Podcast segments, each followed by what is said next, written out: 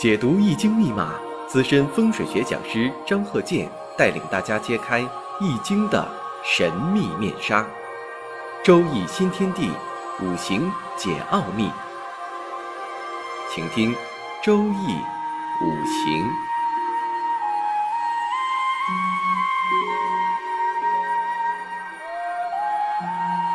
上山微电台荣誉出品。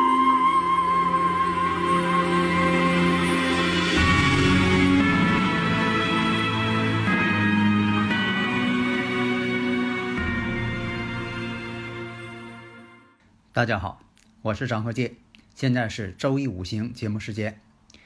那么呢，我们先看这个例子：辛卯、辛卯、甲子、辛未，这个是个前兆，就是呢男士。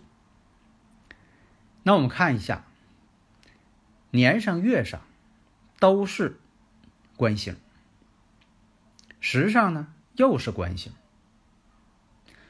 古人在这方面有一定的论述，官星一位贵，就是官星啊是用神，有一位，这是贵。啥叫贵呀？有地位之人叫贵，富贵嘛，有钱之人叫富，有地位之人叫贵。那么呢，就怕官星太多或者官煞混杂。官星有一位就行了，你说我满身都是官星，这反而不好。现在呀，这个很多，呃，有些独到的见解吧。你像说，有的朋友问伤官格，又有这个无主格，有些是独具匠心起的一些名字，还有的呢，分析呢就说，不管什么日主，不管生日时辰、生日五行是什么日主，都按庚金看，有这种看法，就说日主本身原始状态就是庚金。啊，那么呢，有这种情况呢，说了，那五行当中木多，是不是就是财星多呀？那这种判断方法不对。所以啊，现在呢，就是说对这个生日五行的分析呀，千奇百怪。当然了，我们要主张任何一个学问都需要发展，但是发展呢，不能往其他的独具匠心呐、稀奇古怪呀等等这方面往这方面去发展，标新立异呀。所以呢，不管什么样的一些理论，如果你现在呢分辨不清，你说哪个理论呢比较好，那么呢，你可以在自己的生日五行当中验证一下。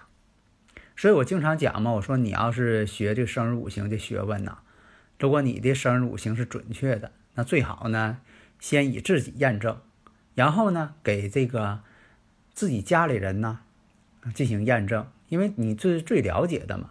对于你是最了解自己的，然后呢，再给同事、亲戚、朋友进行一些论证。如果都准确了，你这个时候呢，你就掌握了里边的精髓。所以啊，学这套学问呢，最怕是人云亦云。说那本书上这么说的，你就开始研究，研究了好几年，没研究出来一个子午卯酉的问题，又换一本书，又开始研究，最后哪个都没研究出来。所以你像我讲这些呢，都是我啊二三十年经历过的、研究过的，认为我讲这些东西，我认为呢都是经过时间考验是正确的，实践证明都是应验的。所以你像这个我讲这个五行大讲堂那个专业课程，那就是我这个多年验证的，我才把它讲出来。有些东西呢，你像有的朋友说了，那你有些东西没讲啊，没讲是我验证，我觉得它不是说太可靠。那我就不再讲了。下面呢，就是我们讲这个例子：辛卯、辛卯、甲子、辛未。但这个生日时辰呢，要在大六十岁看，不要把它当成二零一一年的。请记住，张鹤剑教授回答听众问题全程都是语音回复的。所以有的时候吧，你看我讲的例子，有的朋友就说了：“哎呀，不对呀，这个年龄不大呀。”我说：“你往大了六十岁再看。”那么大家呢，也发现了，刚才我也说了，官星太多，官星太多为七煞，七煞攻身。大家如果有理论问题呢，可以加我微信幺三零幺九三七幺四三六，咱们共同探讨。那么这个呢，你看满盘是官星，反而它不是官，没有地位之人。官星多了变成七煞克身了，变成一种病症了。实质上呢，他确实有病症，癫痫病。所以啊，我主张呢，分析生日五行，要重五行，轻格局。重五行，轻神煞，就是五行啊之间的这个搭配，互相之间的关系最重要，而不是说你把它定性为哪个格局。以前我经常讲这事儿，我说这格局就等于说什么呢？唯文评论。啥叫唯文评论呢？你比如说，你是个。公司的单位这么一个主管，你呢不明白招聘啊，来到你的应聘这些人都是什么水平啊，做什么的呀，专业是什么的，你一概不懂。比如说有这些老板啊，他真就这样，对你这专业他并不懂，你跟他说什么他也不懂。但是什么呢？他就看文凭，你这文凭来了，拿出来一看，哦，这是博士研究生。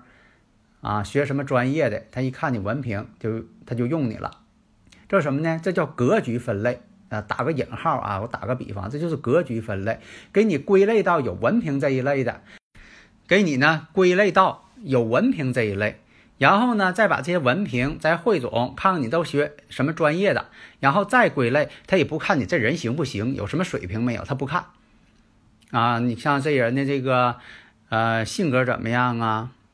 做工作的态度怎么样啊？为人处事啊，工作能力啊，他一概不看，这就属于什么呢？类似于生日五行的为格局论。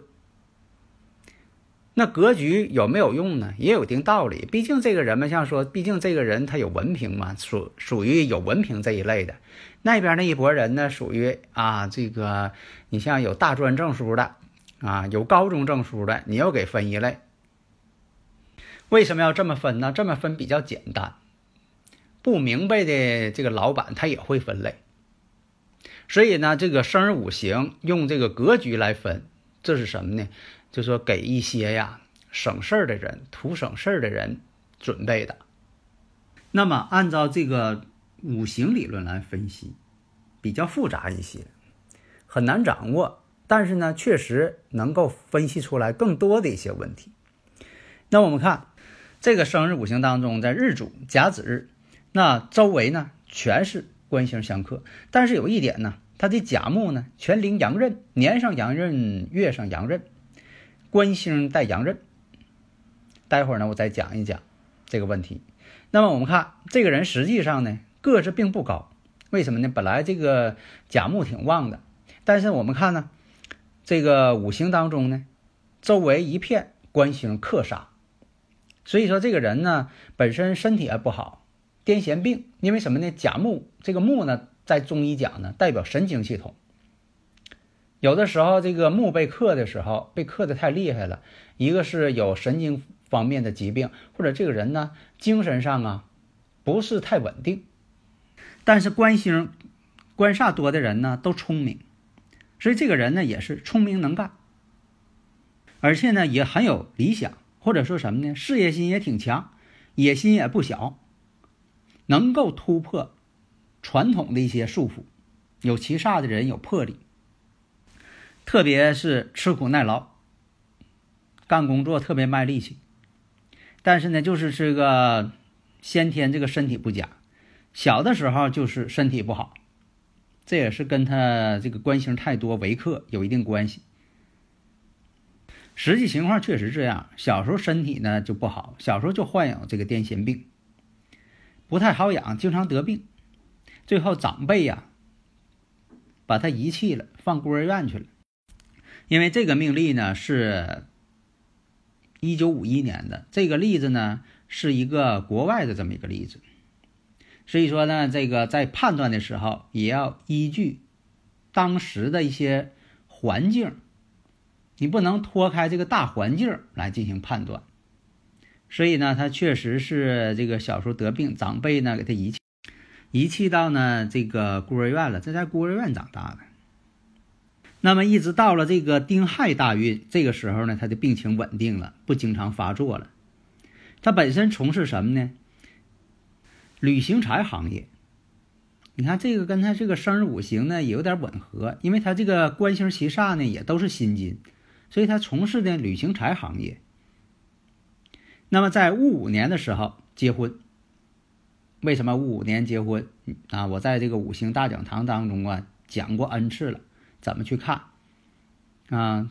跟这个婚姻宫怎么感应去看？那么呢，到了这个甲子年的时候，因为这个。他的妻子呢，就是发现他的总犯病，所以就不想跟他过了，所以在甲子年的时候提出离婚。离婚之后呢，以后他再也没结婚。为什么说在这个丁亥运以后，他这个病就好了呢？三十六岁往后，那么呢，丁亥大运我们看呢，亥卯未成木局，他自身生更旺了，能抵抗住这个官星的克法。那么从这个紫微斗数当中啊，因为这个生日五行呢，还可以转换成紫微斗数。那我们看呢，他这个命宫当中呢有连真星，那官禄宫呢也有红鸾，迁移宫呢又有这个天姚之星。再看夫妻宫，七煞有七煞之星，地劫、凶空，所以这种组合呢。对婚姻不利，所以说他第一次婚姻结束之后，他再也没有成家。而且呢，他年轻时候、小时候行的大运呢，全是旺官星之运。那要是都旺官星，肯定不行了，官星更重，克伐他。所以说，在三十六岁之前，他一直都身体不好，癫痫病总是发作。后来三十六岁之后呢，这个大运呢，合成木局了。亥卯未合成木局了，哎，他慢慢的就是好一些了，不再这个总是发作这种病。剩下的时间呢，我们讲一下。有的听友朋友说了，你像这个在装修旺局这方面，如何结合坐山朝向、悬空飞星，如何结合家里人每个人的生日时辰这个五行，去做到五行上的装修？因为这个在住宅环境学当中啊，我主张什么呢？看不出来，你装修这个是旺局，但是看不出来，这是最好的。不要说一进屋看出来了，哎呀，你家好像是又摆什么阵了吧？那这么做呢，那完全是失败了。让别人看不出来，但是呢，你还去做了，这是最高明的。大家呢都有这个愿望，就自己买了新房子呢，都希望啥？自己买的房子啊是好的，然后呢？让你在那个周易五行装修这方面指导啊，让他好上加好，都喜欢这样。他也不希望说你点出来，你这个买的新房子这有煞啊等等，说些不好的，那他也是不太高兴。实际上他也告诉你了，没事你就说吧，啊有啥说啥，话是这么说，有啥说啥呢？有的时候也确实对他造成一些心理上的压力，但是你看出来了，你又不能不说。那人请你来干什么来了？解决问题了，怎么办呢？你发现问题呢，就应该去解决就行了。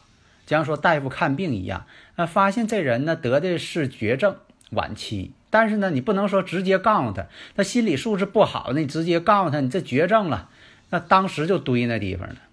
那怎么办呢？你告诉他怎么治疗，配合治疗。这样就可以了。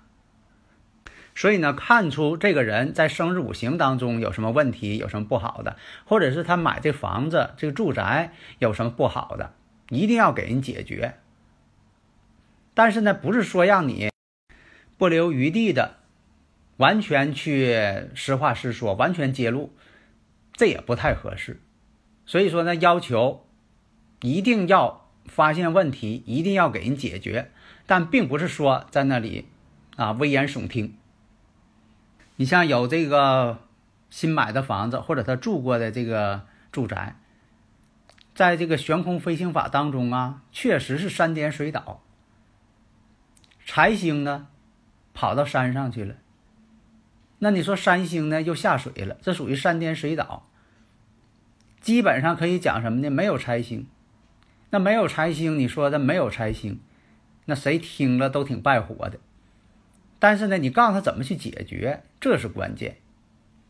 你说这个很多朋友啊，在这个装修到一半的时候才想到说的，看看找一个高明人士看一看这个房间装怎么样。这我这一看了，这个把原先卫生间给改成厨房了，那这是一个最大的错误，在住宅五行环境学当中是最大的错误。但你说他已经改了，都贴好瓷砖了，那就看看如何去化解，如何去回避这个问题。是不是把这个灶台挪个地方啊？你别整的是上边是卫生间，别人家的卫生间，楼上下水道的啊，坐便器的管子，那全在这个灶台上边呢。那你看看怎么能换个地点，而且在装修上给多出点主意。做一些创意，还有的这个听友朋友问说，这个门口想放个鞋柜，这个鞋柜是放什么位置？那这就得考虑了，是放左边放右边，方位如何？要根据这个悬空飞行法，还有周围的环境，你给策划一番，不要把这问题呢完全留给这个设计师，你必须也得去策划，而且呢，你所。出的主意呢，建议呢，还必须是可行的。你别说你说完了，别人谁都做不了，那你不白说吗？啊，显得你高深，但别人都做不了。以前我讲这个例子，说以前啊，在过去啊，有那个大夫说这大夫可厉害了，什么病都能治。结果给他请去了，啊，这一看，你这病啊，得龙肝凤胆才能治。人别人说，哎呀，这大夫真高。把龙肝凤胆都开出来了，但实际情况怎么样？他实行不了啊！你说哪个药铺他卖这个龙肝凤胆呢？所以说呢，好像是感觉说这个大夫水平高，这药开的，但实行不了，这说明啥？他说的都是废话，实行不了。哎，所以说我们必须呢实事求是，因地制宜，得能够去做到的，在这个住宅环境学当中进行加以应用。好的，谢谢大家。登录微信，搜索“上山之声”或 SS Radio，关注上山微电台，让我们一路同行。